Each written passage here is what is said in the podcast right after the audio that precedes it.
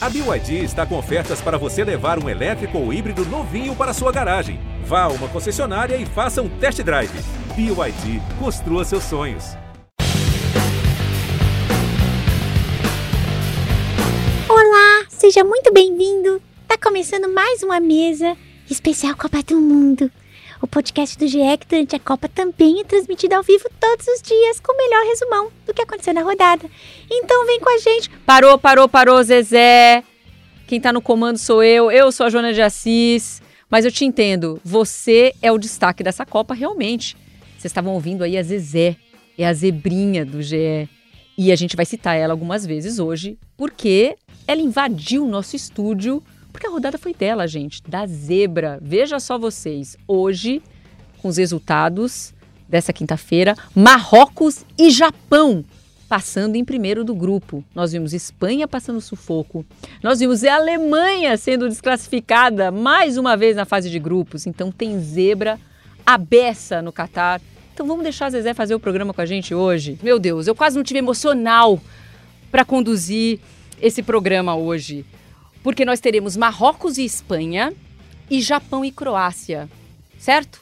Mas o interessante aqui é que Japão e Marrocos passando em primeiro nos seus grupos. E o que isso significa, pessoas?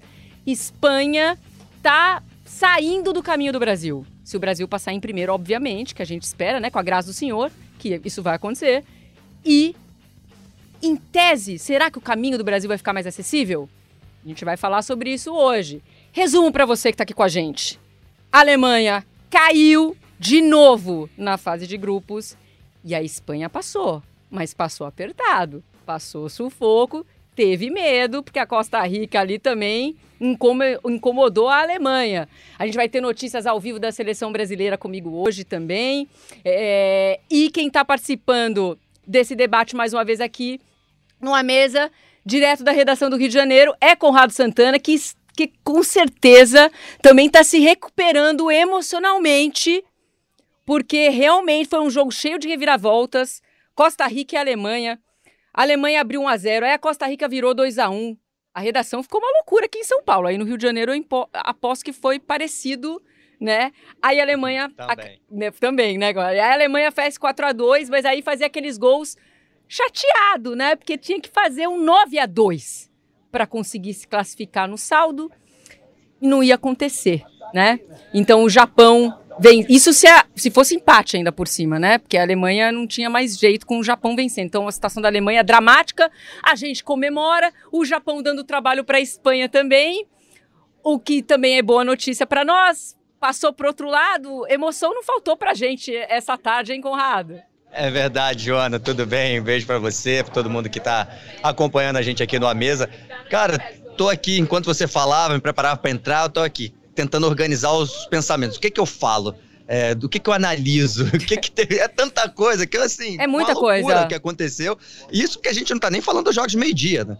Só dos jogos desses dois jogos agora. É, chegou no momento, você falou aí que a Espanha passou em segundo, chegou no momento que a Espanha tava fora.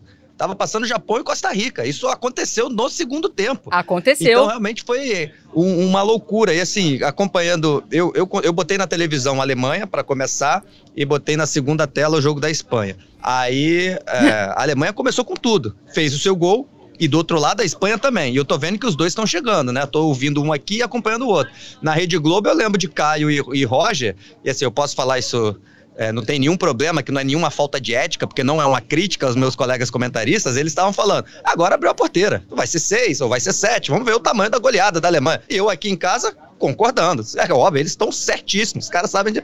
E não foi nada disso que aconteceu, realmente, é, eu fiquei com a impressão que a Copa do Mundo pegou agora, que realmente deu uma animada agora, que ficou, foi muito legal, assim, como você falou da redação aí, o clima aqui tava também espetacular, todo mundo de olho nas duas partidas ao mesmo tempo. Não adianta, a gente é anti, a gente torce pro Brasil, mas a gente é anti, anti-Espanha, anti-Alemanha. É que pena, né, Alemanha, vocês caíram antes, né, não vai dar nem pra gente... Duas ter... vezes seguidas pois nos é, grupos. Pois é, estamos tão tristes. Mas olha só que muito louco, né? Rafa Barros fez aqui, o Rafa e o Pedro, uma sequência para a gente entender a maluquice que foi essa classificação. Quando sai o gol da Alemanha aos 9 minutos, estava passando Espanha em primeiro, Alemanha em segundo. Aí com 11 minutos, gol Isso. da Espanha, estava passando Espanha e Alemanha. Beleza. 47 minutos, gol do Japão. Tava passando Espanha e Japão. Aí, 53 minutos, gol do Japão. Japão e Espanha. Aí, Japão em primeiro. 57 minutos, Japão gol da. Costa Rica. Japão e Espanha. Segundo gol da Costa Rica. Japão e Costa Rica.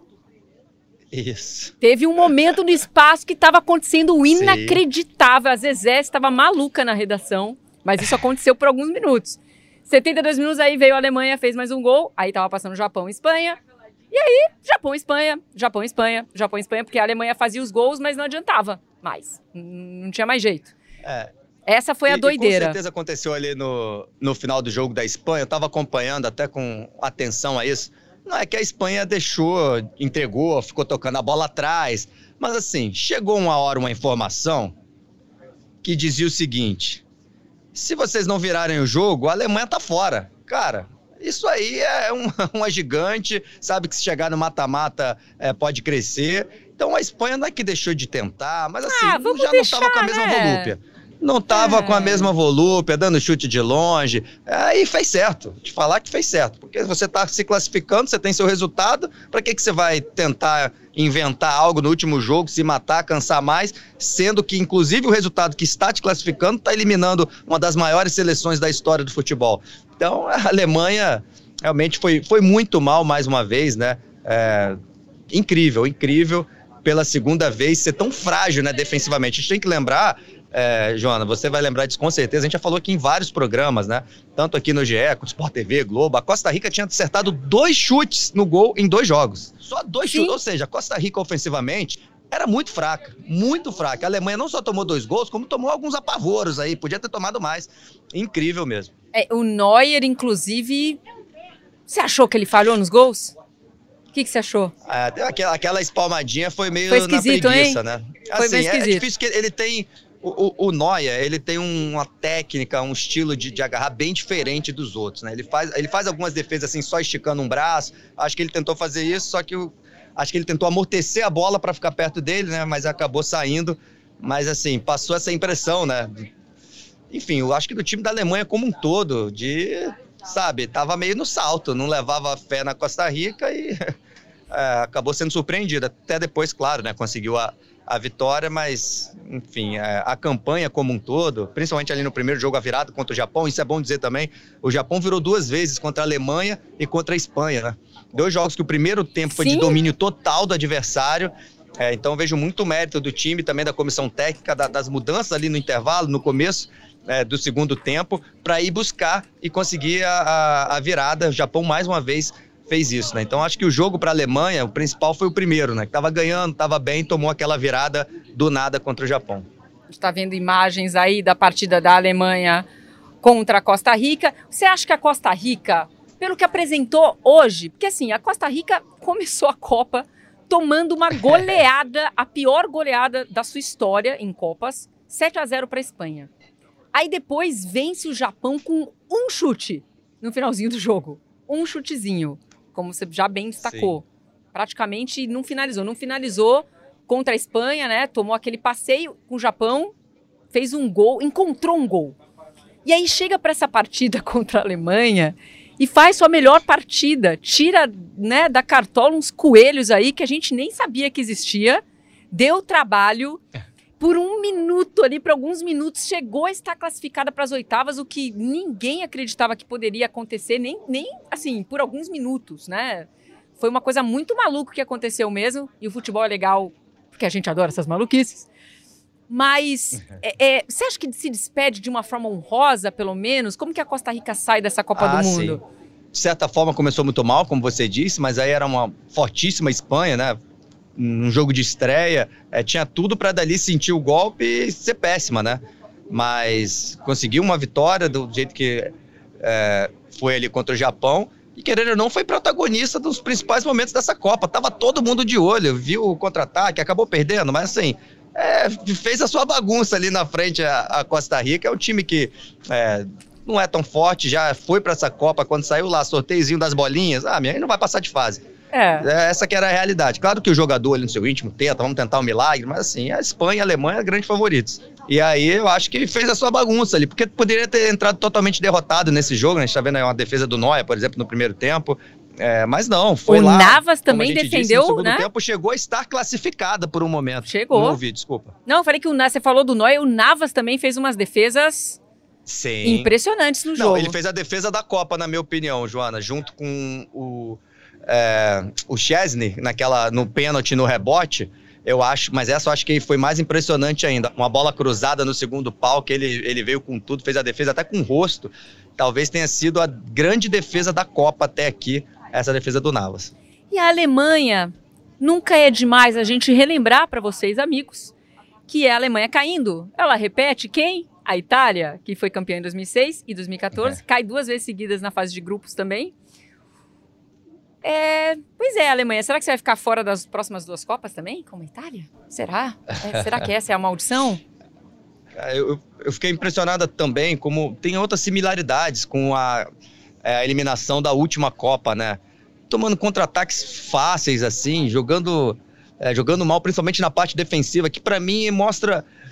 Enfim, é difícil falar disso, né? Mas um pouco de soberba mesmo, porque parecia que só jogava com a bola, mas sem a bola voltava na preguiça, dava contra-ataque muito fácil para equipes frágeis, como a gente disse, né?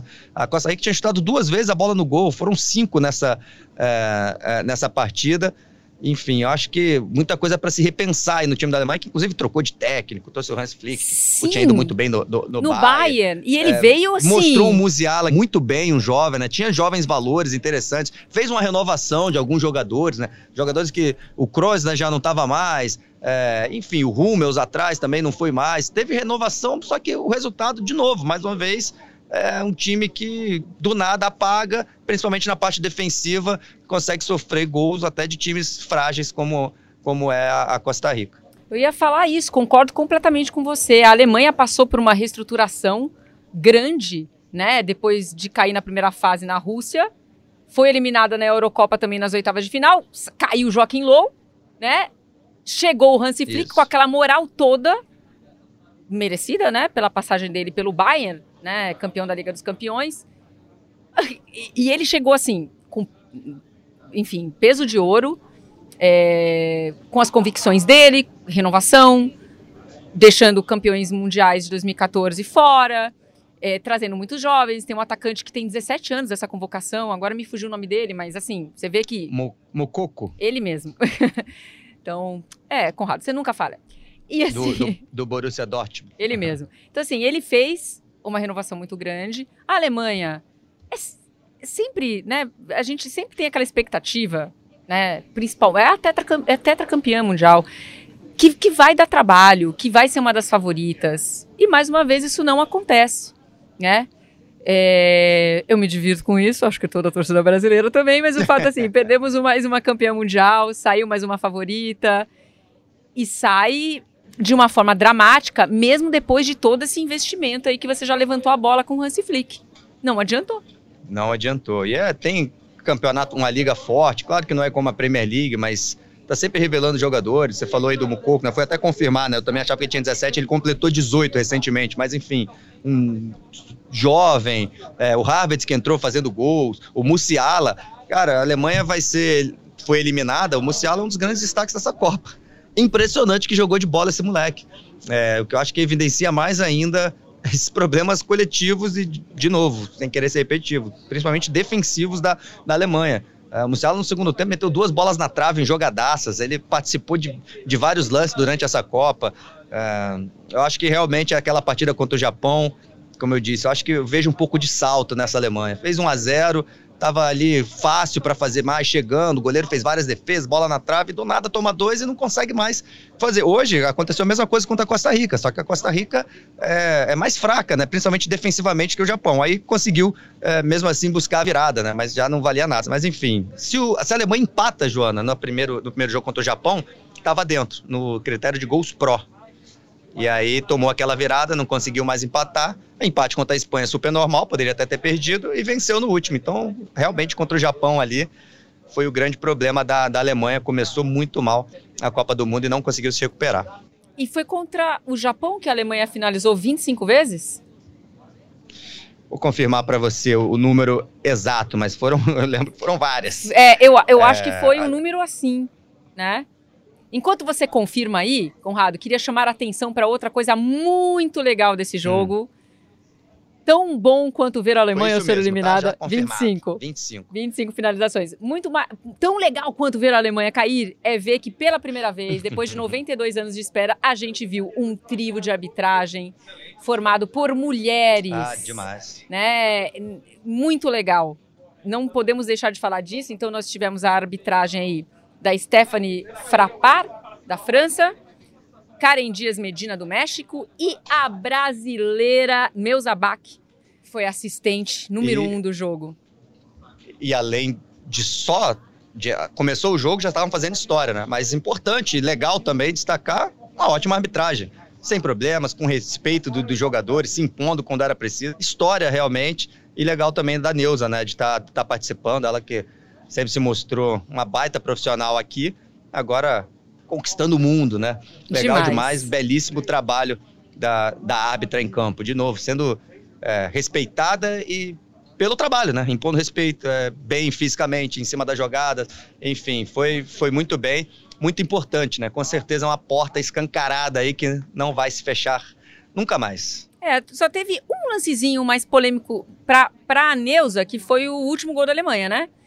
Que ela chegou a levantar a bandeira e o resultado nessa decisão foi modificada pelo VAR. Sim. Tirando É, isso. esse foi o que eu, eu já tava na. Eu já tava no da Espanha sentado vendo o final e, e ne- nem, tinha me, nem, tinha me, nem tinha notado isso. Mas de qualquer forma, no, no geral, foi muito bem, né? Aí Foi, um demais. lance, um outro acontece e o VAR, o VAR tá aí pra isso também. É que a gente tem que citar todos os lances, né? A gente sempre vai Sim, exaltar claro. o, o, o fato de ter brasileiros, e nesse caso, brasileira, fazendo história com esse primeiro trio feminino da história da Copa, depois de 92 anos. A gente vendo mulheres ocupando literalmente todos os espaços. Mas só, só para citar um dos lances aí que diretamente envolve a Edna, que foi o impedimento do último gol da Alemanha. Mas, enfim, ela marcou, mas depois o VAR corrigiu e acabou 4 a 2 de fato para a Alemanha. A Alemanha dá tchau, tchau. Ai, ai. E eu fiz. A, a Abita, né? A Stephanie, ela já apitou jogo de Champions League também, recentemente. Apita na, na Liga Francesa, na Ligue 1. Então, Sim. é uma árbitra realmente que vai ficar para a história, né? Claro que a nossa Neuza também é, é muito importante, mas a gente sabe que a figura central do árbitro, quem está dentro de campo, fica um pouquinho mais marcada, não, não tem como ser diferente. Então ela é, vai ter vários, vários recordes aí na, na sua história, Champions League, né? Copa do Mundo agora, enfim, é, Campeonato Francês, ela já está tá acostumada. E, de novo, volta a ressaltar isso, né? Fazendo um ótimo trabalho, não é só, ah, podia estar lá errando várias, né? Claro, dificilmente estaria numa Copa errando várias, mas podia ter chegado e não ter ido bem, que faz parte, outros árbitros já foram mal. Mas é legal, né? Ter também feito um bom trabalho. Eu lembro que da, na Champions não teve nenhuma polêmica, é, no Campeonato Francês ela é super respeitada, por isso que ela está aí na Copa do Mundo. Vamos ouvir então Fernanda Colombo, nossa parceira aqui, companheira é, da TV Globo, árbitra também, comentarista de arbitragem aqui na TV Globo, ela comentando essa história hoje que a arbitragem feminina fez na Copa do Mundo. Oi, gente! Hoje é um dia histórico aí para as mulheres, para a arbitragem, para o futebol. Depois de 92 anos, a gente está tendo aí a estreia de um trio feminino comandando uma partida de Copa do Mundo masculina. Um grande feito que eu espero que é, todas as meninas, todas as mulheres se sintam representadas e que elas se imaginem nesse lugar, porque sim, é lugar de mulher e é um grande marco. Daqui agora, ó, só para frente. Tá aí Fernanda Colombo comentando esse dia histórico para a arbitragem feminina e para as mulheres também. É, literalmente ocupando todos os espaços na Copa do Mundo. Muito bacana de ver a brasileira. É, agora vamos passar para outro jogo, então. Japão e Espanha. Esse jogo também foi uma maluquice. Queria chamar a atenção. Tem tanta coisa para a gente falar desse jogo. Primeiro, queria, queria destacar aqui o Japão. Essa, essa é a sétima Copa seguida do Japão. E os Samurais Azuis, com essa é, vitória, é, é, a primeira vez desde 2010 que eles conseguem duas vitórias em uma Copa só. Então, é um resultado literalmente histórico para o Japão. A gente vem comentando aqui numa mesa se essa geração do Japão finalmente é uma geração que vem para colocar, cravar o seu nome na história. Em termos de resultado, já está conseguindo fazer isso e em termos de desempenho também, né? O Japão, ele passou para as oitavas em 2002, 2010 e na última Copa também, em 2018. Vem com uma moral um pouquinho diferente, mais alta, passando em primeiro do grupo. Perdeu para Costa Rica naquele jogo esquisito, mas venceu Alemanha e Espanha, gente, né? É, é bem e diferente. O contra a Costa Rica ali foi um frangaço do goleiro, aquelas coisas que, assim, é, o Gonda mandou é mal. raro, né? Dificilmente o Guda não defenderia outra vez aquela bola. Foi o único chute da Costa Rica no gol, como a gente já falou aqui. Vai chegar gigante, né? Fez história já, passar ganhando de Espanha e Alemanha, com certeza os japoneses e a gente, todo mundo que gosta de futebol, vai lembrar disso por muito tempo. Lembra aquela vez que tinha o um grupo da morte? Espanha, Alemanha, passou Japão em primeiro, ganhando dos dois de virada. Joana, de virada. De virada. Eles começaram ganhando bem, o técnico foi lá no intervalo, fez algumas mexidas, contra-ataque, contra-ataque e conseguiu é, fazer gol em, em, grandes equipes, né? A Espanha, a gente tava aqui, fez 7 a 0 tava todo mundo falando, a Espanha vai chegar na final, é difícil o Brasil quando chegar nas quartas, e já mudou tudo, né? A gente tá vendo aí o gol do Morata logo no começo, olha lá, 11 minutos. E é só dava Espanha. O primeiro tempo foi um massacre da, da Espanha. Só que, de novo, né? É, parece que eles tiram um pouquinho o pé do freio, né? A Alemanha é a mesma coisa, a Espanha, não sei, acha, acha que tá muito fácil, perde um pouco o foco do jogo. O Japão não tá nem aí para isso, acho que também tem a parte tática né, envolvida, obviamente, não é só isso que a Espanha desligou. Mas foi buscar um, baita resultado que tava com cara de goleada também. Falamos da Alemanha, a Espanha também tava, opa, mesmo com o time um pouquinho mexido, já fez 1 a 0 tá ali na frente. É, vamos ver como é que vai ser essa briga aí por saldo, maiores goleadas, nada disso, né? Nada disso, por isso que a gente gosta tanto de futebol. E já que a gente, você falou do Morata e a gente mostrou o gol do Morata, que abriu o placar na partida para a Espanha, aliás, foi o único jogo da, o único gol da Espanha no jogo. O Morata, eu acho que essa Copa ela tem personagens interessantes e o Morata é um deles.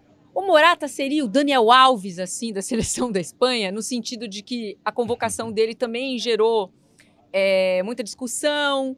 A mídia da Espanha, parte da mídia, né? Chegou a classificar, nossa, convocar o pior atacante da Copa. Isso é o. Olha o selo que, que parte da mídia colocou em cima do Morata antes dessa Copa do Mundo. E, e, e a explicação é, é, vem pela atuação dele na Eurocopa. Ele recebeu muita cobrança, Sim. Né? Porque ele finalizou 10 vezes pro gol e fez apenas um gol. E aí a família dele, ele tem três filhinhos pequenos. Morata, a família do Morata foi ameaçada por torcedores em rede social. Não acontece só no Brasil, gente, acontece na Espanha também. Então ele chegou a esse momento tenso e assim, apesar das dificuldades aí, perder para o Japão e tal, o Morata, ele é o artilheiro da Espanha nessa Copa do Mundo. Ele tem três gols, né, em três, em três partidas. Ele pode ter sido contestado o que for pela mídia e pela torcida espanhola, mas assim como o Tite tem essa relação de confiança com o Daniel Alves, a gente pode dizer que o Morata também tinha essa relação de confiança com o Luiz Henrique, né?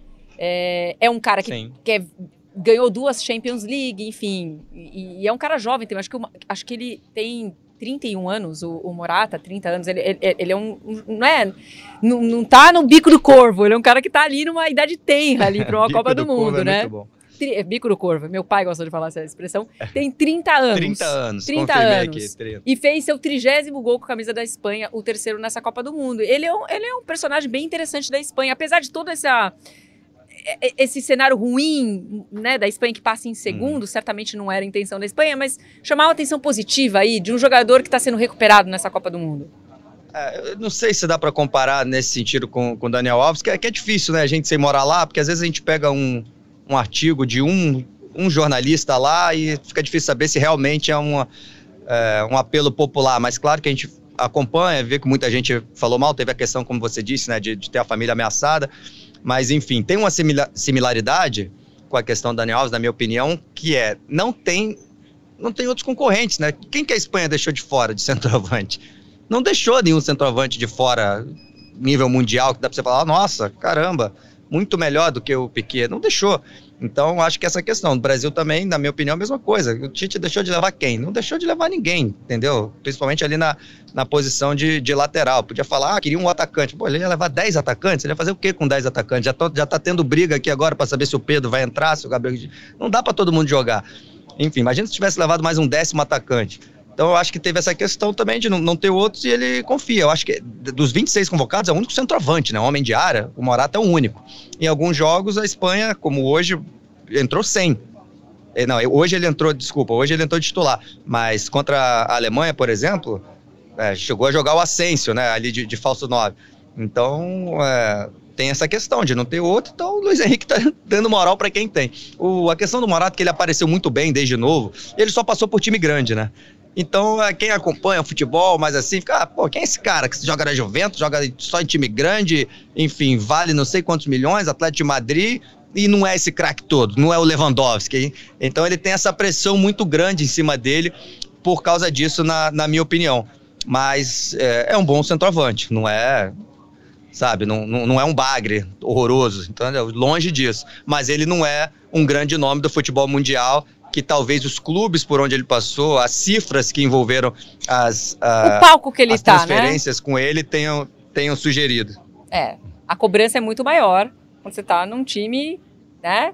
Enfim, como está nas principais ligas e tudo mais. Mas é. o fato é, crítica. Aqui, ó, Real Madrid, Juventus, Chelsea, Atlético Madrid, Juventus de novo, ele simplesmente não sabe o que é jogar em time médio. É só time grande. É grande para gigante. Então, é, acho que por isso que tem um pouco dessa cobrança do, do Morata, que além dos times, ainda na seleção da Espanha. Tá sempre lá convocado, tá sempre jogando, mas também tá sempre deixando seus golzinhos. Essa que é a verdade nessa Copa, mais uma vez, como você já disse, três gols. Eu acho, eu acho assim, concordo com você que a Espanha é, desistiu do jogo, né? Depois, ah, tá, já estão classificados mesmo, não fez tanto esforço.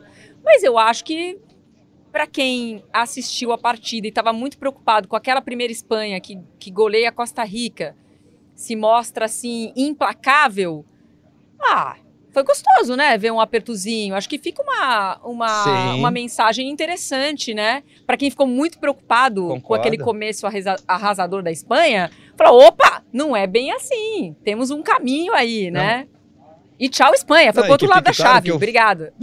É foi pro outro lado. O que eu falei era só do finalzinho mesmo, porque chegou ali uma parte no segundo tempo, como a gente já disse, que a Espanha estava eliminada, então não tem como não estar tá jogando a Vera. Eu digo ali no finalzinho mesmo, quando os outros resultados já estavam ali certos, a Espanha sabia que no momento só ia perder se do outro lado a Alemanha é, fizesse Não foi suave, não foi então, suave. Ou seja, estava classificada e estava eliminando a Alemanha com certeza daquele resultado. Eu acho que só naquele finalzinho ali, nos minutos finais, chegando nos acréscimos, que eu disse que eu não vi a Alemanha, a, a Espanha se matando para tentar empatar e virar o jogo, e eu acho que fez certinho. E aproveitando que a gente está vendo o replay aí do, do primeiro gol, é, acho que acho que foi mal o Nai Simon, né? Foi forte o chute, sim, foi uma pancada, mas chegou e não conseguiu espalmar, né? É uma das preocupações, inclusive, da Espanha ao meu ver, né, quando foi enfrentar as grandes seleções.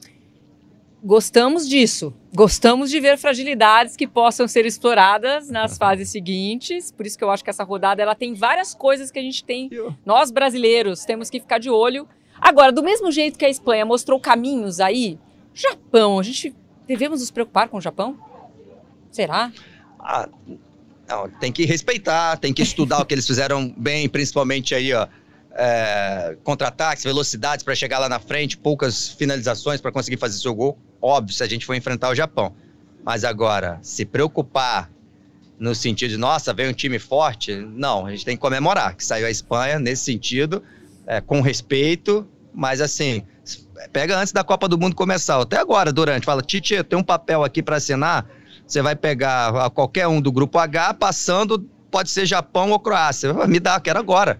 Quero agora. Podia ser Bélgica, podia ser Espanha, é, enfim, que a gente a Alemanha podia estar no caminho. Tradição conta nessas horas. E com certeza a Espanha, a própria Alemanha contra o Brasil ia ser outra história. Ia ser outra história. Isso que eu falei de é, ter um pouco de salto, é, de dar alguns vacilos aqui ali. Contra o Brasil ia ser outro foco.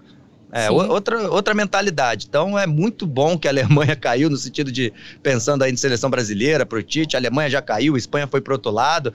É excelente. Lembrar que a gente ainda está com Danilo machucado, Alexandre machucado, Neymar machucado. Então o Brasil está com um caminho ali que, se fizer o feijão com arroz, fizer o seu bem feito, é semifinal. É semifinal. Claro que não, não vai ser fácil. Pode vir a Croácia também, né? A gente tem que lembrar que é atual vice-campeão. Mas mesmo assim, Brasil pega a Croácia, se jogar bem, é semifinal. Então, isso é importante até para recuperar esses jogadores. Imagina, chega na semifinal e tá com o time completo. É, eu acho que eu, acho que o Brasil só tem motivos para comemorar, de fato. Falando um pouquinho desse Japão, o Dom é o verdadeiro talismã do Japão. Porque ele só foi titular Sim. contra a Costa Rica, não rolou. Mas ele saiu do banco contra a Alemanha e contra a Espanha. Nessas duas partidas, o Dom fez gol, ajudou na virada. E o interessante sobre a rapidez que o Japão consegue as viradas. Contra a Alemanha, o Japão fez dois gols em oito minutos. E contra a Espanha, fez dois gols em quatro minutos. Eu acho que isso não é coincidência. É, não, não mesmo. E, e, de novo, que eu falei, no segundo tempo, após substituições, como você falou aí do Doa, né, que entrou, ele tinha entrado no intervalo, mais uma vez. E aí já fez o gol, foi importante na, na sequência também, porque a jogada ali do segundo gol, ele também participa. Então, é, por isso que eu falei, muito mérito do técnico. É alguém pode falar, ah, mas por que, que já não começa bem? Mas aí, aí é mole, né, amigo? Você quer, quer tudo? a verdade é que o técnico viu como é que o jogo se apresentou, viu que o técnico adversário fez, viu qual era a fragilidade no seu time e onde ele poderia é, aproveitar a fragilidade do adversário, fez a mudança no intervalo e o Japão melhorou bastante no segundo tempo. Então eu vejo isso como muito mérito. De novo, a gente tem que ressaltar: é Japão contra a Espanha, Japão contra a Alemanha. É, realmente, que primeira fase para o Japão lembrar assim com, com, muito carinho. Claro, vai chegar na oitava sonhando. Japão contra a Croácia, pô, depois que fez contra a Espanha e a Alemanha, por que, que não pode sonhar em passar? Pode e deve. Japão que sempre teve muita influência de treinadores brasileiros, jogadores brasileiros, um, é um mercado até hoje para jogadores Sim. brasileiros. É, até o Zé Ricardo chegou a mandar um vídeo no, no primeiro jogo, né, é, em que a, o Japão vence a Alemanha. Ele mandou um vídeo falando como ele é técnico do Shimizu, que é o, que é o time do, do, do goleiro, do Gonda. E ele do fala. Goa, é, do Gonda, isso. Ele fala assim: tipo assim, ó, não é. Para nós que estamos lá no dia a dia do Japão, não é surpresa. Né? É um time, é um país que está se preparando para isso e está fazendo história. Já em, em relação à campanha se iguala a outras campanhas vitoriosas aí, né, de passar para as oitavas de final, mas como a gente já falou, um toquinho diferente. O Japão passa para as oitavas de final. Agora vamos falar do grupo F, que também tem a Zezé atacando. Vou mostrar aqui a Zezé de novo, nossa zebra querida. Porque assim, ah, o Marrocos passou. E passou em primeiro do grupo. Tá? Joana, Oi. Só, só para falar rapidinho, por favor, antes da gente passar, que a gente mostrou ali as imagens, quem tava acompanhando o jogo, com certeza ficou com aquele. Será que aquela bola saiu? Será que aquela bola Ah, não é saiu? verdade, o segundo Claro gol do Japão. esperar, é, a gente vai esperar a imagem oficial da FIFA, porque o gol foi. é, deram em campo que a bola saiu, foi anulado e aí o VAR reverteu e o gol foi dado. Então, a a gente tem algumas fotos aparecendo por aí. é, a gente tem que lembrar que a bola tem que sair exatamente toda. Se tiver um fiapinho da volta da bola que poderia estar tocando na, na, na linha, é, a bola está em jogo, né? Então a gente vai esperar essa imagem oficial, a comprovação oficial da FIFA, mas o gol foi, foi validado, né? Mas gerou muita polêmica. Então já já aqui no GE, Globo, Sport TV Globo, a gente vai esperar aí a FIFA provar, né, que a bola é, de fato não saiu. Pois é, foi uma comemoração generalizada. Eu, olhando a imagem, eu tive a sensação que a bola saiu. Eu É, tive essa sensação. Acho que todo mundo. Por isso me surpreendeu muito quando o gol foi validado. De verdade. Eu, eu não achava que, que iria ser validado, não. Mas enfim. Aí agora você está vendo aí o É, Eu chaveamento. só fico na dúvida porque a, a, a câmera, né, o que engana muito, a câmera não estava na reta da linha. A cã- Só se tiver um pouquinho pro lado já engana. Porque aí você consegue ver o gramado antes, enfim, a, a câmera que a gente teve na transmissão não foi a ideal pra gente provar isso. Então ela dá a impressão que tá fora, por isso que eu falo, vamos esperar a FIFA, que a FIFA deve depois mostrar a prova, né? Porque se eles deram o gol, tem que ter Sim. isso provado. Não basta aparecer, não basta, ah, eu acho que, não, tem que ter a prova. Não saiu, a gente vai esperar aí a FIFA. Vamos ver o, o chaveamento de novo, gente, que isso é muito importante, né? Pra gente entender como é que fica o caminho do Brasil, se fica realmente mais fácil. Então, ó, da parte de baixo aí, está vendo Inglaterra pegando Senegal, França pegando a Polônia, Marrocos pegando a Espanha e essa última definição aí, Portugal, né? Provavelmente, se passa em primeiro, contra ou Suíça ou Sérvia. Essa é uma, uma parte do chaveamento. A outra parte do chaveamento a gente já tem definido Holanda e Estados Unidos. A gente tem Argentina e Austrália. Agora estão definidos Japão e Croácia. E Brasil, se passa em primeiro, pega Gana e Uruguai. Esse, essa é a expectativa que Isso. se fecha aí é. a, as oitavas de final. Tem chance de ser um Portugal mais mínima, né? Se Portugal perder de muito, Gana ganhar de bastante, mas é mínima. O, o, o cenário provável é, é isso aí, Gana ou Uruguai. Né? A gente vê lá no chaveamento, ó, passando ali, tá lá em cima na direita, Japão e Croácia. O Brasil vai entrar ali, ali do lado direito. Então, por isso que a gente fala que foi bom pro Brasil, porque a Espanha tá aqui embaixo, ó, aqui embaixo no lado direito. Ou seja, a Espanha foi lá pro outro lado. Espanha, França, Inglaterra e os lá de cima, quem são teoricamente mais fortes, Argentina e Holanda, que mais ou menos também é Holanda, estão mais para a esquerda. Ou seja, o Brasil só vai pegar a Argentina, vamos dizer que a Argentina parte de todo mundo, só se for numa semifinal. Por isso que esse resultado, além de ser uma loucura legal para a gente acompanhar é, em termos de quem ama futebol, ainda foi positivo para o Brasil. A Espanha, que a gente estava aqui nas quartas, vai ser um jogo difícil, hein? Não tem mais Espanha nas quartas, é só Espanha agora só na final. É. Ficou em tese, um pouco mais tranquilo. Obviamente, o Brasil precisa passar em primeiro, precisa ganhar de Camarões amanhã. Daqui a pouco a gente vai Isso. ter informações ao vivo com o Rafael Zarco para falar é, de seleção brasileira. Mas vamos falar um pouquinho desse grupo F também. Primeiro, começando com Croácia e Bélgica, que foi aquele jogo da tristeza para a Bélgica, né? Ah, é uma despedida assim, num clima terrível. Porque por mais que a gente falasse desde o início da Copa do Mundo que a Bélgica já era uma seleção envelhecida, a geração de ouro já não vinha como favorita, eu acho que cair na primeira fase é muito ruim, muito ruim. E também tem essa coisa do clima da seleção. Chegaram informações não só da briga, né, entre os jogadores no vestiário, acusações públicas, De Bruyne falando que o time estava velho, e aí o Vertonghen também falou: ah, a gente não faz gol porque também o time tá velho. Então, assim, mostra que. No ataque tá velho. É, né? tá todo mundo velho, né? E um clima, um clima horroroso. O De Bruyne, parte da mídia belga, diz que o De Bruyne se sente isolado nessa, nessa seleção, que as relações pessoais dele são deterioradas. Enfim, se despede.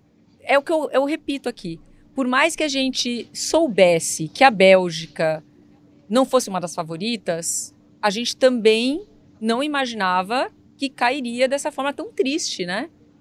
Sim, e eu acho que essa questão é, da, da briga, é, não, não tem como não falar que isso não, não interfere em campo publicamente, se publicamente, na coletiva, Parece que teve eles uma... assim, imagina lá dentro. O técnico chamou imagina os caras, né? Os, o técnico chegou é. a chamar os caras, né? O, o, e, e falar assim, o, o Roberto Martinez, né? E falar: é o seguinte, vamos lavar roupa suja, tirem do coraçãozinho de vocês, vocês estão sentindo, mas não adiantou. o, e assim, o De Bruyne falou algo ali no começo da Copa, acho que foi depois do primeiro jogo, ou, ou foi antes, mas enfim, logo no comecinho, que muita gente pode até falar, nossa, concordo, ótima visão, realmente. A Bélgica não tem time para ser campeão mundial, jamais vai ganhar. Mas quem é que fala isso, cara? Você perguntar o capitão do Catar, ele não ia ter falado isso. Exatamente. Não, não, ninguém fala, e você vai pro jogo, dá, tô aqui, Você derruba de todo mundo. Você derruba todo mundo. E a Bélgica, pô, tem o De Bruyne, que é o melhor meia do mundo, é, que não, tem o Lukaku ali, que é muito bom. Tem outros jogadores importantes que só jogam em times enormes da, da Europa. Então você pode até achar que seu time não é favorito. Pode até falar, ah, não, eu acho que o Brasil é um pouco mais forte, favorito, mas a gente vai aqui correr por fora, vai que de repente a gente pode chegar. Então, só aquele, aquela entrevista ali do De Bruyne, para mim, escancara tudo, né? É um clima terrível. Como assim? Como que o capitão do seu time fala isso, né? Como um dos caras mais importantes. Quando o Raza tá em campo, o Raza fica com a braçadeira. Mas enfim, um dos jogadores mais influentes. E aí, um falando mal do outro, outro falando mal do um. Então. Horrível. Clima terrível. E o futebol em campo foi horrível também, né? Apesar de no finalzinho ter dado uma pressão ali na Croácia, o Lukaku perdeu três gols. O Lukaku perdeu. Teve quatro chances. As melhores trave, chances enfim. do jogo Poderia... foram com ele. Isso. Que ele entrou no, no segundo tempo, que ele não Isso. chegou 100% para essa Copa. É bom falar também que faz diferença. Hoje mesmo a Bélgica foi sem, sem centroavante, né? O Batshuayi estava jogando, hoje foi sem. Foi com o Mertens ali, que é um jogador mais, mais leve, né? Ficou com é, um ataque mais móvel ali na frente. Ele entrou no segundo tempo, teve várias chances. Se a Bélgica faz esse golzinho, a Croácia tá fora. E a gente já tá aqui falando que pesado. Olha, olha que bolão do De Bruyne, né? O Carrasco quase fez esse gol aí, chegou na cara, aí no rebote o Lukaku carimbou a trave. Então, apesar disso, para você ver como é que tem qualidade, todos esses problemas, se entra essa bolinha aí por um centímetro do Lukaku, era a Bélgica dentro e Croácia fora. Marrocos em primeiro, que eu acho que é uma das grandes histórias é, dessa Copa até aqui. É, a gente vai falar daqui a pouquinho mais de Marrocos, só para a gente finalizar, então, Croácia e Bélgica. Bom, o Lukaku é o goleador máximo da Bélgica, né? Ele tem 68 gols em 104 jogos. Como você destacou aí, entrou no segundo tempo, é, no desespero também, como foi no jogo passado, né? Quando ele entra ali faltando 15 minutos, 10 minutos para acabar o jogo, é, é, é, era aquela substituição do desespero. Olha, estamos precisando do resultado, entra aí visivelmente fora de forma, teve as melhores chances do jogo realmente, não conseguiu traduzir isso num resultado, não conseguiu finalizar. E a Bélgica acaba se despedindo dessa forma assim, tão deprimente. Realmente, deprimente, né? Eu acho que uma das maiores decepções dessa Copa, com certeza, é esse time time belga. Muitos podem falar: ah, não, mas você estava esperando ser campeão? Não estava esperando ser campeão, só estava esperando que passasse de fase num grupo que tem Canadá e Marrocos. Só isso. É, a Croácia Chega em que momento você acredita para as oitavas de final? Joana, eu acho que chega bem parecido com a última Copa, sabia? O time mudou bastante. É, são vários jovens, outros jogadores, mas os principais, que ali é o, o tripé de meio campo, é, é, o mesmo, que é o Kovacic, do Chelsea, tem o Brozovic, da Inter de Milão, e, claro, o grande craque Modric, do Real Madrid, mesmo quatro anos mais velho, ele ainda continua um cracaço que domina o meio campo. Então é um time que é, às vezes parece que é meio lento, não, não quer nada demais, mas na verdade está controlando a partida com esse, com esse tripé de meio campo que todo mundo marca, todo mundo joga, todo mundo tem um passe muito bom, se deixar chuta de fora. Então é um time muito forte. Falta é, um grande atacante, assim, de, do nível mais alto, tem bons atacantes. O Perisic, que chega muito pela esquerda, é, é, bom jogador. Logo no começo ele chutou uma de fora, quase fez o gol. O Kramaric, né, já fez é, um belo gol nessa Copa, é bom jogador, mas fica abaixo do nível desse meio campo. Então acho que chega mais uma vez como é, azarão, de certa forma, claro, não, não é o Brasil, não é a Argentina, não é França. Vai se, se derem mole, é, vai chegando como quem não quer nada. Aconteceu isso na última Copa, bateu finalista, né? É, da Copa. Eu acho que contra o Japão vai ter é, um certo favoritismo, chega com essa, essa pressão, mas eu acho que a Croácia é mais perigosa quando enfrenta as grandes seleções, porque a pressão, né, a responsabilidade está com outro time. Então é um jogo até traiçoeiro, né, que se realmente Brasil passar em primeiro, chegar nas quartas e pegar a Croácia, é um jogo traiçoeiro para o Brasil, que claramente o Brasil é favorito, tem mais time, só que tem um time muito experiente do outro lado que, que sabe jogar mata-mata. Pois é, Bélgica acordou tarde demais, fez seu melhor jogo diante da Croácia, mas mesmo assim não foi suficiente para nada, inclusive para se classificar. Então tem a Croácia passando é. para a próxima fase. Do outro lado, a outra, o outro jogo do grupo F entre Canadá e Marrocos, a gente vê Marrocos vencendo o Canadá por 2 a 1, se classificando em primeiro. A forma como o Marrocos passa é, realmente deixou o marroquino Isso. impressionado. E, e, o que você falou aí eu acho que é muito importante, Joana. Porque às vezes acontece de passar, se segura ali, acha um gol, por exemplo, como que a Costa Rica ganhou do Japão?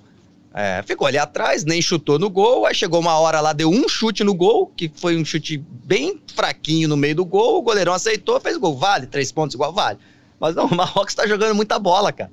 O Marrocos está jogando muito bem, é, principalmente o seu craque ali, o Ziyech. Ziyech que era Sim. do Ajax, foi muito bem, contratado pelo, é, pelo Chelsea. Não se firmou no Chelsea, essa é a verdade. Assim, muita gente esperava que ele brilhasse, virasse um dos principais jogadores da Europa. Isso não aconteceu. Só que ele, essa volta dele para a seleção, né? Depois a gente pode falar mais, que ele, o último técnico ele não era convocado, ele era brigado. Quando mudou o técnico, ele falou: opa, vou voltar. E aí, cara, tá jogando muito bem o, time de Marrocos merece demais, né? Ficou em primeiro ali. E uma pena, né? Entre aspas, pro Marrocos, um azar, né? Você conseguir ser primeiro de um grupo assim, e o seu cruzamento dá logo Espanha, né? Logo nas oitavas. É, poxa, é muito azar, né? Muito azar mesmo pegar uma Espanha logo depois. Poderia ter pegado um outro time, é, um time menos tradicional. Mas enfim, acho que mesmo assim já, já faz uma história de, de alegrar aí sua torcida, por isso toda essa festa. Pois é, Marrocos em festa, a gente acompanhou aí durante todo o dia imagens da comemoração da torcida do Marrocos por todo o país, é, especialmente Casablanca e Agadir, né? Agadir mais ao sul do, do, de Marrocos. Muito legal ver a festa. Mais um país africano classificado para as oitavas da Copa do Mundo. Marrocos, que é um país sempre renegado quando tenta sediar uma Copa do Mundo, tentou cinco vezes. Vai tentar em 2030 novamente. E eu acho.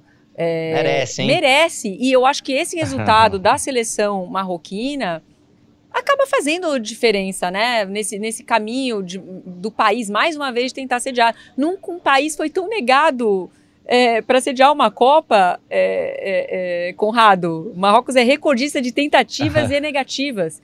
Vão tentar mais uma vez. Que, que recorde chato de ter. Muito chato. Então, Tomara as... que isso mude.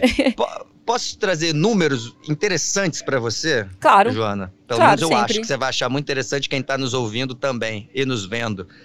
É, Marrocos, nos últimos 45 jogos, 45 partidas, perdeu apenas três vezes. Então não é uma Ó. surpresa que agora tá dando sorte. Ou seja, é um time que tá jogando bem há muito tempo. Claro, você vai ver ali, eu observei os adversários, é, maioria dos jogos é entre nações africanas, mas, cara, mesmo assim, é, não é fácil. Pega outras nações africanas, ninguém ficou 45 jogos com apenas três derrotas. Então, mostra é, realmente que é um time que já chegou forte, né? Vem bem pra- preparado, tem ótimos jogadores. É, o volante An Rabat, que já está há muito tempo no futebol europeu, está fazendo uma Copa belíssima também. É, a gente viu hoje é, o belo gol com o Hakimi, que é um cara que, pô, Real Madrid, PSG, é, já passou em, em grandes times, deu uma assistência maravilhosa pro, pro atacante do Sevilha, o, o Emnesiri, né, fazer o gol. É, batendo de primeira, foi um belíssimo gol. Então, é realmente é um time que tá fazendo por merecer. O Bufal na ponta esquerda, falei do Ziyech, né, que joga mais pela direita. O Bufal lá na esquerda, muito habilidoso. É um time que tá fazendo realmente uma belíssima Copa. É, legal demais ver que tá sendo reconhecido isso lá no, no, no país deles. Né? É, e lembrando que Marrocos trocou de treinador é, em cima do laço, porque o treinador antigo não convocava é, os jogadores chaves de Marrocos. E o Ziyech é um deles.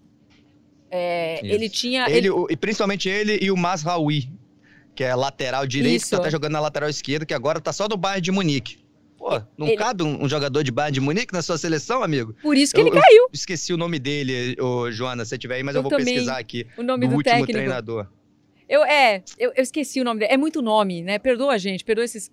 Isso, 32 seleções. É, eu, eu- eu confesso que eu tinha anotado aqui, mas eu, eu também esqueci o nome dele. Mas é isso, o time melhorou muito. Foi o. Tá aqui, Eu ó. tô procurando Vahid aqui. Halilovic, que é o bósnio. Isso. É, ele tem, ele tem um certo. Não, e o cara de- de, de confusões. Não é um cara muito fácil. Não, e o, exatamente, ele, o, o Paquetá falou isso aqui. Ele, ele classificou várias seleções e chegava lá e não ia para a Copa. Ele é um cara que tem, tem problemas, né? E para a sorte de Marrocos, é, ele foi mandado embora no dia 11 de agosto, demitido, e Marrocos aí consegue uma classificação histórica. Vamos falar de seleção brasileira agora, porque Bora. porque o Brasil pega Camarões nessa sexta-feira. Sabemos que vai ser um time reserva, um time diferente, mas que vai ser muito bacana para a gente acompanhar as alternativas que o Tite tem. Até porque estamos sofrendo com lesões já. Não teremos Danilo, não teremos Neymar, não teremos Alexandro. São jogadores que talvez nas oitavas, o Neymar, uma situação um pouco mais complicada, mas talvez nas oitavas a gente tenha de volta o Danilo e o Alexandro. Mas quem está ali em cima do lance, seguindo a seleção brasileira, é o Rafael Zarco, que fala com a gente agora direto do Catar. Muito boa noite para você, Zarco. Mais uma vez agradecendo sua participação aqui. Treino de hoje, alguma novidade? Me conta aí o mais quente de seleção brasileira que temos. Oi, Joana, boa noite. Um abraço para o Conrado também, para todo mundo que nos assiste. É, aqui já são uma da manhã e o treino já passou um bom tempo, né? A gente teve hoje 15 minutos abertos só, quando é aquele padrão da FIFA. Estamos aqui na frente do hotel, estou aqui com o Raio, com a Karine, a Paloma. Ah, manda beijo para todo mundo. Tô mandando, tô mandando para, estou mandando também de volta, mas é, o que a gente teve de hoje, é, de novidade hoje, foi uma certa surpresa, pelo menos que eu tive, que a gente que cobre aqui está acostumado com a cabeça do Tite, percebeu assim que foi o, o, o, o, Fred ficando sendo mantido no time mesmo com cartão amarelo e também eu esperava de certa maneira que ele desse chance pro pro Bruno Guimarães desde o início, né? Mas a gente, a gente apurou e publicou agora há pouco, tem deve ter uma hora, duas horas talvez, que o time que é todo reserva, né, vai ter um potencial titular que é o Fred, né? E vai começar com Ederson, Daniel Alves, capitão, que deu coletiva hoje, o, o Militão e o Bremer, um jogador que vai para o seu segundo jogo, só o Bremer, Alex Teles, Fabinho, Fred, Rodrigo, né, vai ser pela primeira vez titular, na frente, Gabriel Jesus, é, Anthony de um lado e o Martinelli do outro, é, é o time que a gente tem a informação que vai começar amanhã, né? vai ser um time completamente modificado, e um jogo que não é fácil, né? A gente viu aí a quantidade de, podemos chamar assim, de zebras né, que tivemos agora nesse, nessa última rodada, né? O Zarco, um abraço primeiro. Cara, eu queria ver se você me trazendo aí essas informações, né? Nos trazendo essas informações. Primeira coisa que me vem à cabeça, não sei se você concorda, aí você pode explicar pra gente, é que tem uma chance grande, então, do Bruno Guimarães ser titular nas oitavas de final. Eu pensei isso se ele tá arriscando o Fred com cartão amarelo num jogo que tá todo mundo sendo poupado, tem alguma, tem alguma é, linha de raciocínio para ir por esse lado? Você chegou a pensar isso também? É, a gente, a gente conversou e estava discutindo, mas não fechamos uma questão sobre isso, sinceramente, Conrado. Eu, eu, eu apostaria até que, que não. Assim, é, eu tenho a impressão que, que quando o Tite bota na balança é, os jogadores que ele confia, que ele conhece bastante, né? O Fred está bem acima ainda do Bruno, que é um jogador que tem poucos jogos na, na, seleção brasileira, que ele convoca aí desde, desde o fim das Olimpíadas do ano passado, né? Tem um ano, né? Um ano e pouquinho. É, ele gosta do Bruno, acho que ele está ganhando espaço e do clube não dá, não dá nem para discutir, né? Ele é um ele é o destaque do, do Newcastle, né? O melhor jogador do Newcastle. É, só que eu, eu tenho a impressão de que ele ele está botando o Fred amanhã, mesmo com cartão, e o Tite já falou algumas vezes, eu não tiro o jogador por causa de cartão amarelo. Tudo bem, ele tirou no último, mas, é, é mas ele costuma dizer isso, ele acha que jogador desse nível, né, é, acostumado a competir em altíssimo nível, é, acostumado a grandes competições, ele não precisa ficar, entre aspas aqui, todas as aspas, ficar de babá de jogador para o cara não tomar um cartão e, de sair do time, né? É, mas, sinceramente, isso é o que eu acho, Conrado. Eu não sei, sinceramente, quando a gente já. A gente esperava bastante que era o Bruno Guimarães que ia jogar. Isso era Sim. quase um, um, é, Era um consenso, assim. Todo mundo pensava, ele vai dar chance pro Bruno, porque é um cara que tem que tirar o peso também, de por mais que ele tenha jogado alguns minutos no último jogo, a gente imaginava que ele ia observar o Bruno, né? Até para ter um, um, é, poder comparar o desempenho de um com o outro se ele decidir, se ele não tiver realmente o Neymar nas oitavas e poder decidir pelo que, que, que lhe agradar mais, né? Mas eu, eu vejo de outra forma, de outra forma porque é, o Fred entrega muita coisa para o Tite ali naquele, naquela movimentação muito próximo dos atacantes. É, ele, ele, ele tem menos passe do que o Bruno, né? Acho que isso é, é nítido, né? Você olha o futebol dos dois, é, é bem diferente mas eu acho que o Bruno, por mais que chegue bem no ataque, ele não, ele não consegue tão bem fazer o vai e vem que o, que o Fred faz, né? que é o que impressiona o Tite, impressiona a comissão técnica. Eu, a gente publicou até uma matéria bem legal hoje, falando da, da, da intensidade do jogo do Fred, conversando com, com um bioquímico, até que acho que muita gente conhece aqui no, no esporte brasileiro, né? o, o Cameron, que atende o COB durante muitos anos. Atendeu o COB durante muitos anos, sinceramente eu nem sei se ainda está lá, ainda está fazendo essa, esse trabalho com eles, mas é, ele também contribuiu com a melhora assim, performance física do Fred, né, com uma série de intervenções e tudo. É, agora, para resumir, depois de enrolar tanto, a resposta é eu não sei se isso indica que o Bruno vai realmente Porque a questão, é, começar Joana, na segunda com Rara, mas a minha É. aposta hoje é que não. A minha aposta Porque- hoje é que, Por que, é que eu fiz essa o Fred está na pergunta? frente do Bruno. Desculpa, Zaco. Por que eu fiz essa pergunta? E eu entendi Joana? a sua pergunta é, nesse Porque sentido. assim, beleza, eu gostei da explicação dele, do Zarco. Eu sei por que não. Agora, eu, eu sou assim pra tudo, né? Eu quero buscar explicações. Agora eu quero saber por que sim. Então por que, que o Fred vai jogar? Por que, que todos os outros vão ser poupados e menos ele? Isso por isso que não faz se- sentido na minha cabeça. De novo, eu- você tá aí acompanhando, entendo o concordo até com a questão do Tite de catar amarelo, mas assim, por que, que todos os outros vão ser poupados e só ele que não, o único que tem amarelo? Isso que não faz sentido na minha cabeça. Se ele vai poupar todo mundo e o Fred não, mas é, a gente eu só vai descobrir que- quando chegar lá na- nas oitavas. Sim, sim, não, é, é, tem, tem isso, claro. A gente está dando um retrato do, do- do- dos últimos dois dias de treino, né? E especificamente do de hoje. Mas é, o Fred jogou o quê? 30 minutos nos dois jogos? Talvez 45, né? A carga é pequena, né? Ele, e ele vem de uma temporada que ele está jogando muito menos do que nas outras, né? É, e- então, é, eu acho que tem a ver com isso também. Né? E se a gente for contar carga também, o Bruno tem muito mais, tem uma carga muito mais pesada recente. Assim, eu estou elaborando em cima do que, eu, do que de uma teoria que eu não sei se é essa.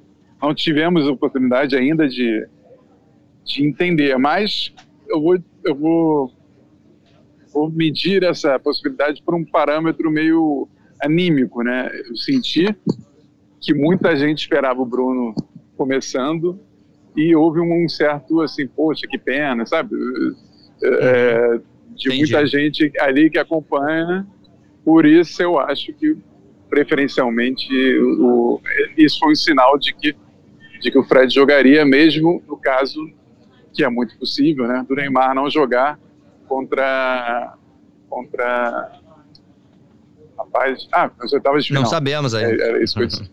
É, a, torcida Até brasileira. porque o substituto do, do, do Neymar, né, Conrado e, e Joana, é, em tese é o Rodrigo, né? Sim. Então ele bota o Paquetá de segundo volante e o Fred pode jogar, né? Também tem isso. né? Eu Sim. diria que a, a torcida, assim como o Conrado, a torcida brasileira, nas enquetes que o GE. Globo fez nesses últimos dias, os torcedores escolheram realmente o Bruno Guimarães e o Pedro para serem titulares contra Camarões, né? Os internautas também elegeram o Everton Ribeiro, mas não vai rolar. Isso era o desejo da torcida brasileira, que está ansiosa para ver o Pedro, mas assim, acreditamos que Pedro vai né, fazer uma aparição aí no segundo tempo, dependendo de como, esti né, como estiver o jogo.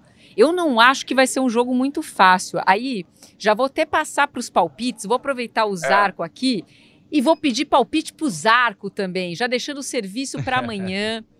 Sexta-feira, 2 de dezembro, a gente tem definições aí do grupo G e grupo H. Meio-dia a gente tem Coreia e Portugal. Gana e Uruguai são os confrontos do grupo H. E às quatro da tarde, confrontos do grupo do Brasil, grupo G. A gente tem a Sérvia, Suíça e Camarões e Brasil. Lembrando que você tem pré-jogo sempre no GE. Globo, pós-jogo, tempo real. Então esteja sempre com a gente aqui, além de, claro, conferir o a mesa depois, fazendo um apanhadão do dia. Zarco, começando com você, nosso convidado aqui. Seus palpites para esses jogos de amanhã, começando com Coreia e Portugal. Isso é mais fácil, né? Acho que vai dar Portugal 1x0 só. Tá bom. Gana e Uruguai. Eu gosto muito do Uruguai, mas é, Olha, não, essa seleção não tá muito legalzinha, né? Eu, eu vou, eu acho que vai, vai de Gana. Vou- acho que vai classificar Gana. E pega o Brasil. Brasil e Camarões. 3x1 Brasil. Para completar, ali eu acho que vai ser 1x0 Sérvia. Você, Conrado? É, eu acho que também Portugal ganha. 2 a 0 Acho que tá bom. Cara, Gana e Uruguai a gente tem que sempre lembrar, né? Que é, teve aquele jogo histórico da mão do Luiz Soares em 2010 e Gana por fora, perdeu. Teve até a questão de que eles são chateados com o Luiz Soares, que ele nunca pediu desculpa. Então, cara, vai valer tudo pra A Gana, honra. né? Então vai ser um jogo muito legal de acompanhar. E claro, o Uruguai quer passar. Então vai ser mais um jogo assim, eu acho que tem tudo pra ser tenso. É difícil, eu vou falar um palpite aqui qualquer, mas não faço ideia. Vou botar aqui 1 a 0 Uruguai na raça, gol de cabeça no, no final. É, de repente o Uruguai consegue passar. É, Brasil, acho que também a Vocês souberam do que, o, Ah. do que o Luizito falou hoje? Não. Eu não vi a coletiva, né? Mas o pessoal estava comentando que um jornalista de Gana falou: você não quer pedir desculpa ao povo de Gana e tal pelo que você fez? Aí ele respondeu. E parece que é verdade, é que eu não vi ainda, então é, não sei nem se vocês conseguem recuperar depois. E ele falou: olha, eu não, eu não preciso pedir desculpa, não fui eu que perdi o pênalti. Lembrando o, o jogador de Gana que perdeu o pênalti. É, mas ele foi simpático, ele foi super tranquilo. Mas é só porque eu, eu lembrei disso agora, era para contar isso, que aconteceu hoje. Serve Suíça, Muito você bom. falou? Camarões e Brasil. Eu, Um falei um, Camarão- então. eu ia falar Camarões do Brasil. Acho que quem vem de reserva vem com tudo. 3 a 0 Brasil e serve Suíça. Eu acho que vai ser 1 a 1. Suíça vai conseguir segurar ali e passar. Bom, meus amigos, eu só espero. Aleatório, sai que vem na minha cabeça eu sair falando. É, eu acho que amanhã a grande zebra aí, a única coisa que eu consideraria a zebra é o Brasil perder. Mas como o Brasil já está classificado para as oitavas, nada do que acontecer amanhã para mim vai ser zebra, né? Minha opinião. Então, a Zezé, nossa zebrinha aqui do GE. Globo, eu acho que ela não vai fazer o programa com a gente amanhã, porque eu acredito que Olha, eu acho que não. Eu acho que não, acho que não, né, Zezé? Zezé vai ficar na redação amanhã. se se Gana eliminar o Uruguai, você não vai considerar zebra pelo, pela posição atual, é isso? Ou considera? Cara, eu não considero tão zebra pelo que o Uruguai vem fazendo na Copa. Isso. Entendeu? Por É, o isso. em- empate é de Gana também, né? Entendeu? Por isso que eu não considero zebra. Eu olho hoje, a tabela é diferente de- do que a gente viu acontecendo no, no, no grupo E, no grupo F, com Alemanha, Espanha sofrendo, entendeu? Costa Rica dando trabalho. É- é- Isso aqui, pra mim, como o Brasil já tá classificado, anti-zebra amanhã. Mas eu quero que o Brasil vença e passe em primeiro. Isso, isso, isso sou eu, mas É. eu, eu não vou dar. Importante demais, né? É, importante demais passar até Mas pela. pro, pro Brasil não passar em primeiro, só desastre. Tem que. Um saldo. A Suíça teria que ganhar, tirar um saldo de três. que Não é, não é nada impossível, só que é difícil imaginar que a Suíça vai Difícil. fazer dois na Sérvia. E ainda assim o Brasil acho que precisaria perder de dois também, enfim. Mas é difícil até a Suíça ganhar. Imagina fazer, fazer dois, fazer mais, mais do que um. Então é improvável. E, e claro, principalmente o Brasil perder, né? O mais improvável. É. Vou, vou colocar aí. Hum, 3 a 0 Brasil. Não quero que o Brasil tome gols. Aliás, o Brasil é o único, né? É o único país que não Sim. tomou gol. Aliás, no- o Alisson Golzinho de sequer Canadá hoje fez foi o defesa. único que o Marrocos sofreu. Exatamente, o Marrocos estava junto com o Brasil. O Brasil segue aí. O, o Alisson não fez nenhuma defesa até agora. Ele pode fazer uma defesa contra Camarões amanhã, tudo certo, né? Pra dar uma aquecida, até porque isso Eu é vou torcer ruim. pro Cama- pra Camarões Não chutar vai pra ele né? defender. Só É. Não vai- jogar? Ah, é verdade. é verdade. Tá, tá bom. Então, né, é, o Ederson, ok. O Ederson vai bem. fazer uma defesa, vai virar pra ele. Ah, joguei menos, mas já defendi uma bola. Verdade, eu ia falar que era um bom aquecimento, porque ele precisava dar uma aquecida, alguém tem que chutar. O Alisson vai agradecer. É, Pô, Alisson, você Zaco, vai não, descansar Zaco. até as oit... Você vai descansar até as oitavas de final.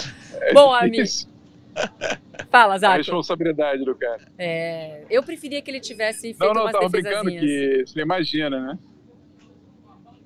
É, Eu preferia que ele tivesse feito umas defesas, mas tudo bem, a gente confia no Alisson, estamos junto.